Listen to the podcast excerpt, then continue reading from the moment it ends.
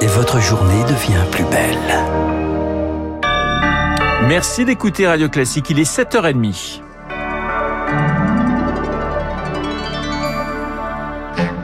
La matinale de Radio Classique avec Renaud Blanc. Et c'est un plaisir de vous accompagner euh, jusqu'à 9h. En attendant, à 7h30, c'est le journal présenté par Charles Bonner. Bonjour Charles. Bonjour Renaud, bonjour à tous. À la une ce matin, les Outre-mer qui voient enfin le bout du tunnel. Après un été marqué par une forte poussée de l'épidémie, la levée des restrictions commence. À partir de mercredi, on assouplit les règles. En Guadeloupe, le couvre-feu passe de 19h à 20h et tous les commerces peuvent rouvrir. Le taux d'incidence est repassé en dessous des 200 cas pour 100 000 habitants. Cela reste élevé alors que la population peine toujours à se faire vacciner, Maguessel. À peine 25% de la population a reçu ces deux doses, mais malgré cela, pour les médecins, il faut tenter un début de retour à la vie normale. Patrick Portécop est chef du service du SAMU du CHU de Guadeloupe. Simplement, il faut comprendre que euh, l'impact aussi du confinement sur euh, la population euh, est loin d'être négligeable. Donc, pour l'instant, nous n'avons pas d'autre solution que d'espérer que la combinaison rentrée scolaire et déconfinement ne soit pas davantage pourvoyeuse de repos épidémiologiques. Une crainte à laquelle s'ajoute la méfiance des soignants eux-mêmes. Deux sur trois ne sont pas vaccinés. Mais hors de question d'envisager la suspension des contrats de travail, comme l'explique Bruno Jarige, directeur de la crise médicale Covid au CHU de Guadeloupe. Notre directeur, pour l'instant, est dans l'incapacité de faire appliquer cette loi, puisque cette loi, euh, de facto, euh, fermerait euh, deux tiers des, des lits du CHU. Si on les suspend, bah, il faut fermer une grande partie de l'activité qui, qui va se retourner contre les prises en charge des patients. Si cette première étape de déconfinement se déroule dans de bonnes conditions, une deuxième étape devrait être franchie début octobre. Et Maguessel. Et à l'échelle nationale, la barre des 50 millions de primo-vaccinés est franchie, notamment grâce à l'obligation faite aux soignants. Depuis la semaine dernière, c'est l'aiguille ou la suspension. Si la plupart s'y sont pliés, d'autres continuent de refuser. Ah, c'est le cas du seul médecin de l'île aux Moines dans le golfe du Morbihan. Il n'est donc plus autorisé à rencontrer ses patients. Les 600 habitants doivent consulter sur le continent.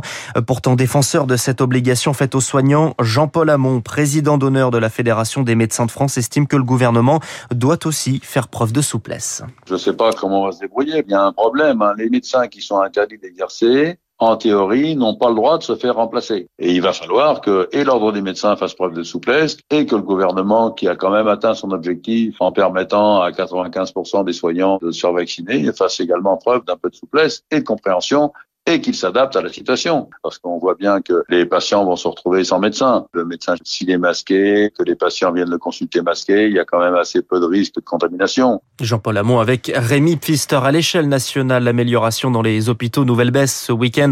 Près de 8900 patients sont hospitalisés, dont 1800 en réanimation. Le taux d'incidence est de 79 nouveaux cas pour 100 000 habitants. Le gouvernement réfléchit donc à une application plus locale du pass sanitaire. Ce sera étudié mercredi en Conseil de défense sanitaire. Vous écoutez Radio Classique, il est 7h33. Charles, on connaît l'affiche du deuxième tour de la primaire écolo. Ce sera l'eurodéputé Yannick Jadot contre l'économiste Sandrine Rousseau. Les résultats seront annoncés dimanche prochain. Ni la troisième, Delphine Bateau, ni le quatrième, Eric Piolle, ne donnent de consigne de vote. On reviendra sur cette primaire écolo avec euh, David Doucan dans Les spécialistes juste après votre journal. Les harkis à l'Elysée, 300 d'entre eux et leurs descendants reçus par le chef de l'État ce matin.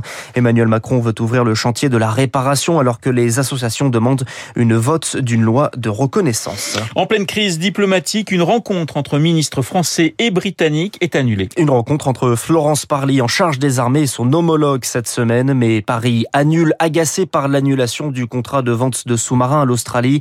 Boris Johnson cajole la France et estime que l'amour envers Paris est, je cite, indéracinable. Signe de la colère, les ambassadeurs français à Washington et Canberra ont été rappelés. Un geste inédit. Emmanuel Macron doit s'entretenir avec Joe Biden cette semaine.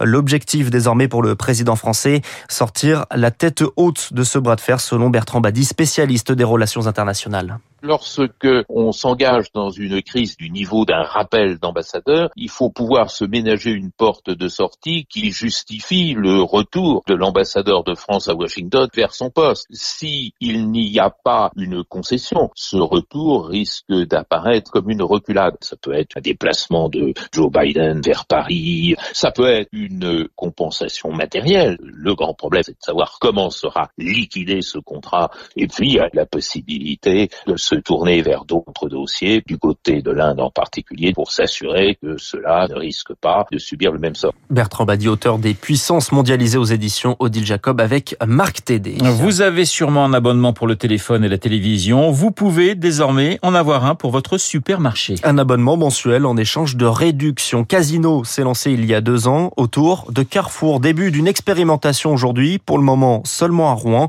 Un abonnement pour fidéliser la clientèle, Émilie Vallès. Casino estime à 200 000 les utilisateurs actifs de sa formule abonnement. Comme Emmanuel, père de quatre enfants, il paye 10 euros par mois pour bénéficier de 10% de réduction sur ses courses. C'est mon ticket de caisse. Alors j'ai acheté pour 52 euh, euros et j'ai eu 5,21 euros de réduction. Dès le départ, je me suis rendu compte que les dépenses que je faisais euh, me permettaient de rembourser très vite mes 10 euros. Et sur un mois, je peux gagner 50 euros, voire même plus. C'est donc au tour de Carrefour de se lancer dans l'abonnement pour aller plus loin que la simple carte de fidélité, explique Morgane Veil, directrice stratégie du c'est vraiment créer un nouvel attachement qu'on cherche à faire. On peut inventer des modes de fidélité plus interactifs, personnalisés, qui créent beaucoup plus de raisons de visite. L'abonnement, c'est surtout une façon de conserver ses clients. C'est une arme anti-évasion, selon Olivier Dauvert, spécialiste de la grande distribution. Ils ont face à eux, ces grands distributeurs, un consommateur qui est de plus en plus infidèle, zappeur, qui butine les promos d'un magasin à l'autre. Aujourd'hui, un consommateur français fréquente en moyenne 8 enseignes différentes tous les ans pour ses approvisionnements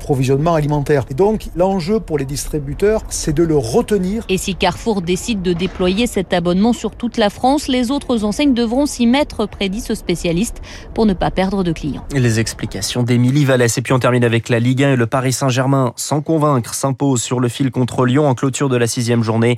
De buts à 1 dans les dernières minutes. Pour sa première au Parc des Princes, Lionel Messi n'a pas encore marqué. Le PSG est leader, suivi, ça va vous faire plaisir, de l'Olympique de Marseille. Eh oui, vainqueur de Rennes 2-0 tranquillement. Et effectivement, Neymar a marqué sur penalty, mais un penalty très litigieux, mon cher Charles, mais nous n'en dirons pas plus. Il est 7h37 sur Radio Classique. Dans un instant, les spécialistes, ils ont pour nom François Geffrier.